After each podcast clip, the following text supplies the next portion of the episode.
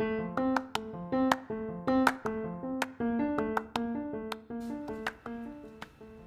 aí, galera, eu vou contar para vocês um pouco sobre como eu planejo uma viagem. Primeiro, eu vejo as viagens pelo Skyscanner, Viajanet ou até mesmo pelo Google Flights, que assim eu consigo ver por mês qual os melhores, quais são os melhores preços para todas as companhias. Número 2. Eu vou no site da companhia aérea e coloco a data que eu olhei no Skyscanner, Google Flights, Viajanet, para ver se realmente bate com o valor e as taxas, tudo que estava sendo colocado por eles.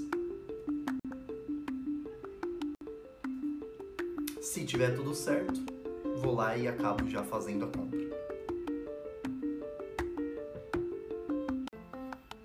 Número 3. Nesse mesmo tempo que eu já tô vendo as passagens, as datas da viagem, eu já entro no Booking, principalmente é o que eu mais uso, já que eu viajo muito sozinho, e coloco as datas para procurar hospedagem.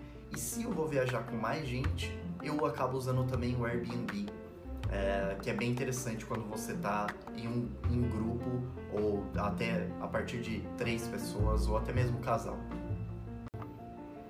alguns itens que eu considero no Booking. É se tem locker, né, aquelas trunks, aquelas ah, como se fosse um cofrezinho para você colocar a mochila.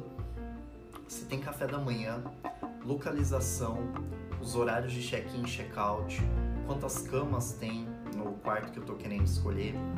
É, isso acho que vale muito para dependendo do tipo de viagem que você está fazendo. Número 4 tanto na compra de passagem quanto na reserva de hospedagem, eu procuro usar algum programa de pontos, que assim eu consigo ganhando mais milhas, mais pontos, para realmente às vezes trocar por uma passagem aérea ou por qualquer outro produto que eu queira. Eu uso o Latam Pass, mas tem diversos outros programas de pontos é, que são super ótimos. Às vezes tem pro, é, promoções de pontos extras. Então, por exemplo, você a cada compra, cada real gasto, você ganha 7 pontos, 5 pontos, 15 pontos. Então, isso é muito bom na hora que você vai fazer a reserva do, da sua passagem e do, da sua hospedagem, usar um programa de pontos. É, é, muito interessante então usar os programas de pontos, inclusive do próprio cartão, né? Quase todos os cartões de crédito têm os programas de pontos, as, alguns ganham mais ou menos pontos.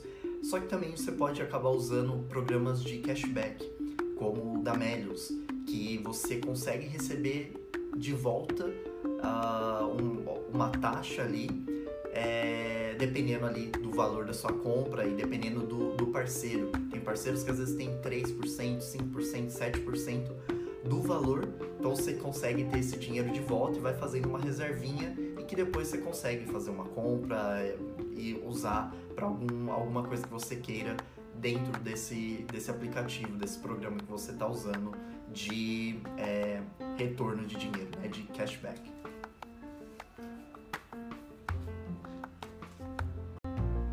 Número 5. Seguro viagem sempre contrate um seguro viagem se for internacional.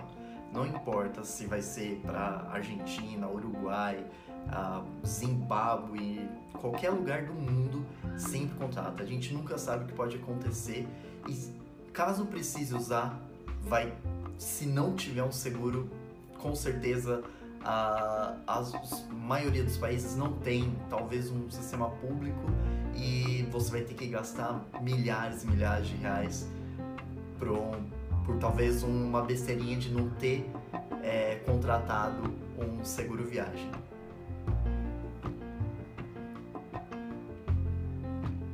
Os seguros viagens também dá para conseguir contratar usando os programas de milhagem, é, pontos, né, os programas de pontos ou os programas de, de cashback.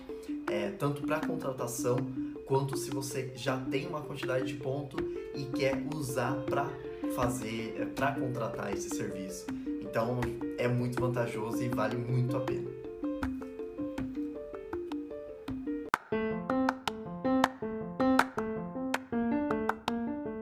Se caso você use o cartão da Credit Card, você tem a opção de ter o seguro do cartão.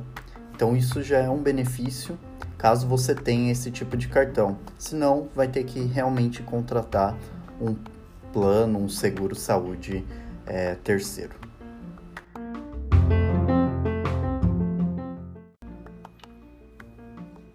Número 6, os passeios.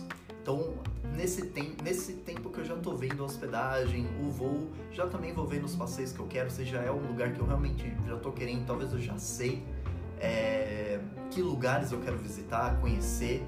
Então eu já vou fazendo os passeios, já, já vou vendo os passeios, vendo as, as os rankings que eles estão, com ah, os comentários que as pessoas estão fazendo. Eu vou no TripAdvisor, eu vou no, no Booking, é, vou nas páginas no Instagram, vou vendo ali pelas hashtags ou pelas páginas de viagem mesmo, se como que tá uma pessoa é, tá falando sobre aquele determinado lugar. Então eu já vou fazendo as reservas. Já tiveram viagens que eu não fiz a reserva pela internet antes, eu resolvi chegar lá, só então ir nas agências, procurar, perguntar e dar, fazer aquela barganha ali, é, negociar o valor para então realmente decidir é, os passeios. Então isso depende para mim um pouco qual é a viagem, como que vai ser, para onde você vai. Então isso vai depender se eu faço, se eu já reservo antes ou não um, um determinado passeio. É... Eu gosto de fazer as reservas e não fazer pagamento antecipado. Eu gosto de chegar no lugar e pagar na hora. Basicamente, após todos esses passos, é só esperar a data da viagem curtir o momento e aproveitar tudo for possível. Até mais.